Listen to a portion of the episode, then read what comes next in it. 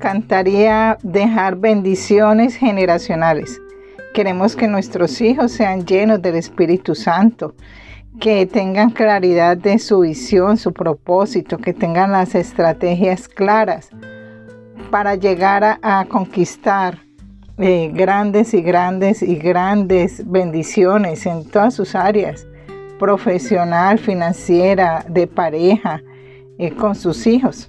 Y el Señor nos promete esta bendición generacional en Joel 2.28 y dice, y después de esto derramaré mi espíritu sobre toda carne y profetizarán vuestros hijos y vuestras hijas y vuestros ancianos soñarán sueños y vuestros jóvenes verán, verán visiones. Nosotros tenemos entonces un llamado y una responsabilidad delante de Dios y es dejar bendición generacional. Y debemos velar porque nuestras generaciones estén un paso más adelante que nosotros, que no cometan los mismos errores, los mismos pecados que nosotros, sino que tengamos esa, ese don de Dios, esa gracia ante ellos para poderlos guiar en su formación para que, ya que nosotros, o mi caso, fuimos sacados de las tinieblas, eh, ¿qué quiere uno? Pues que ya que uno está en la, en la luz, pues que ellos puedan caminar a, partir de donde uno está hacia adelante. Yo creo que ese es el sueño de todo padre. Y ese es el compromiso al, que Dios nos llama. Dios es un Dios de generaciones y Él si eh, busca la Biblia, lees, te vas a encontrar con más de un versículo en el que Él te promete bendiciones para tus hijos. E incluso el Salmo 112 dice que si tú caminas en rectitud, en integridad y en temor de Él, el temor es de no de obedecerlo, el temor es de si hago algo que está en contra de los mandamientos, pues voy a recibir necesariamente mi castigo, ¿cierto? Porque lo que yo siembro es lo que yo recojo. Así de sencillo. Entonces, Dios es un Dios bueno, un Dios perdonador, pero yo tengo que mirar cómo estoy caminando, porque eh, si tomo una mala decisión, pues tengo unas consecuencias. Y ciertamente todas las decisiones que tomemos traen esas consecuencias y esas consecuencias alcanzan a nuestras generaciones. Y si en el pasado hemos tomado eh, malas decisiones están alcanzando a nuestros eh, hijos o nietos eh, porque tomamos decisiones de pronto en negocios no tan santos o malas amistades o malas decisiones económicas porque no fuimos a Dios, no pedimos su dirección, pues eh, si nacimos, si nuestros hijos han nacido en un hogar donde pasaron pues por todas estas circunstancias y nosotros también porque podemos venir de un hogar em, roto porque se dejaron llevar por el, por el adulterio, por los malos negocios, pero eh, no quiere decir que porque hayamos nacido así o en nuestro propio hogar hemos ofrecido estas malas situaciones a nuestros hijos. Quiere decir que todo está perdido, no, porque para eso vino Cristo en la cruz del Calvario para darnos el perdón de esos pecados y dice en su palabra que en 2 de Corintios 5:17 eh, que Él hace todas las cosas nuevas. Entonces renunciamos a ese pecado, a eso del pasado de tinieblas, de pecado, y vamos a ser esas nuevas personas que vamos a traer bendición sobre nuestras generaciones. Entonces nos vamos a convertir en el modelo, ¿cierto? En ese modelo de responsabilidad delante de Dios para ganar esa batalla de la fe por nuestras generaciones. Y ahí ahora sí, ya consciente de que lo que hagamos o lo que dejemos de hacer, eh, Dios lo está monitoreando, porque de acuerdo a eso, entonces es lo que nuestros hijos, nietos van a, a recibir.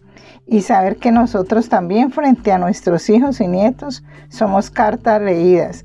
O sea, ya la, ya eso de que hago esto aquí, que nadie me vio, que no, porque siempre eh, ya sabes quién es que te oculta, el enemigo es el que te oculta para que cometas el pecado, pero él mismo, eh, pero él mismo va a destapar, todo sale a la luz, el Espíritu Santo obra y todo sale a la luz, entonces nada podemos hacer en lo oculto que no salga a la luz y que va a quedar evidenciado para nuestro núcleo familiar.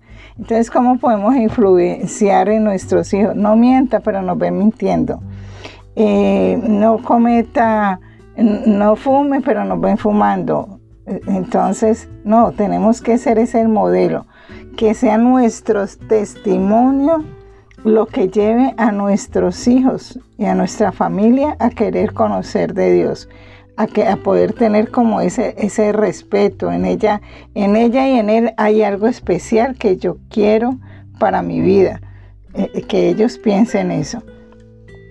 Y debemos tener también claras las prioridades eh, en cuanto y alineadas con Dios, saber que primero está Dios, entonces cada día mi primer momento tiene que ser para buscar a Dios, en segundo lugar mi matrimonio, en tercer lugar mis hijos y ya de ahí para allá pues sigue el trabajo y lo demás. Vivimos en un mundo que está acelerado y de pronto nos exigen tiempo y tareas de toda parte y a veces no sabemos cómo a qué darle el primer lugar y, y en ese desorden pues afectamos nuestra, nuestro matrimonio, afectamos nuestros hijos, a veces llegamos del trabajo tan cansados que ni siquiera damos un, abrazo, un buen saludo a, los hijos y menos atendemos a la pareja. Entonces, ¿cómo vamos a influenciar? O muchas veces no, es que me voy a la iglesia, me fui a orar por usted. Ah, pero no alcancé a hacer almuerzo. No, prepárenselo ustedes. Entonces, todo tiene que tener un orden y una responsabilidad. Y tenemos que mostrar realmente eh, a Cristo en cada uno de estos, de estos espacios. Y nuestra familia es el primer ministerio, entonces a ellos hay que, hay que servirlos como Dios nos manda. Y no solamente tener este orden, sino también sacar un espacio para compartir de Dios en familia con tu esposo, saca un tiempo tu esposa un tiempito para orar en la semana, hacer el altar familiar, compartir allí una, una, cita bíblica, una bendición para toda la familia. A mí me llama la atención que los israelitas sacan el viernes, ellos le llaman el Shabbat, donde se reúnen papá, mamá e hijos y es específicamente la, la el esposo ora y bendice a su esposa y bendice a cada uno de sus hijos y incluso oran por sus nueras. Mire, son unas personas altamente prósperas e influyentes en todo el mundo. Es, una bonita costumbre y deberíamos nosotros también de implementarla, la bendecir los alimentos, bendecir cuando los niños se van al, al jardín, aún adultos cuando salen a su trabajo, eh, darle la bendición, que Dios los llene de gracia, los llene de favor, de inteligencia, de sabiduría, que los guarde, que guarde su entrar, que guarde su salir. Igualmente bendecir a la esposa y al esposo cuando salen. Todas estas cosas son muy lindas y hacen que, que queden ahí tatuadas en el corazón y que realmente allí vamos, vamos siendo también instrumento para la bendición de estos hijos a través de nuestra boca Recuerde que en la, en la boca, en la palabra, hay bendición para, para tus hijos, para ti misma, para todo. La, la boca, recuerde, por la palabra fue creado todo cuanto existe. Y en nuestra boca hay bendición para nuestras generaciones. Y Dios tiene también para nosotros un llamado, ¿sí? Entonces, eh, debemos, eh, ya dijimos, para tener esas verdades que traerán bendición, pues nosotras mismas, nosotros mismos ser modelos, establecer la prioridad y en tercer lugar un llamado. Y ese llamado es a hacer que los demás sean salvos y que conozcan de Dios. Y ese llamado es hacer discípulos, hacer que otros compartirle de esta maravillosa experiencia esta de, vida, de salvación, que es tener a Cristo en nuestro corazón. Y qué mejor que nuestra familia eh, sean los primeros a quienes les demos a conocer de Cristo y que los vamos a traer hacia a nuestra iglesia o a compartirles prédica o compartirles una palabra que sea de bendición cada día para ellos. Bueno, entonces como conclusión, nuestra familia es una bendición de Dios. No importa si hoy está quebrada, si hoy está separada, si hay dificultades que uno dice, eh, esto nadie lo puede arreglar. Pero para Dios no hay nada imposible. Y pidámosle al Espíritu Santo, a Dios, que nos permita ver la restauración de este hogar, la restauración de los miembros de esta familia con los ojos de Dios. Él, nos da esa, bendición si se lo pedimos. Eh, el arma más importante que tenemos para conquistar a nuestras generaciones es las rodillas, la oración al Señor, eh, eh, levantar esa oración al Señor para que dándole a Él la gloria y la honra, ¿cierto? Por adelantado, sabiendo que Él va a ser que tú y tu casa le sirvan al Señor, que yo y mi casa le sirvamos al Señor.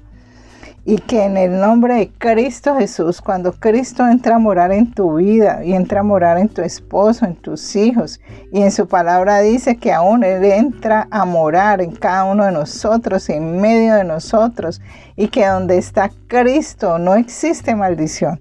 Todas esas herencias de maldición generacionales quedan rotas ante su nombre y ante su presencia. Esta es la palabra. Dios los bendiga grande y abundantemente.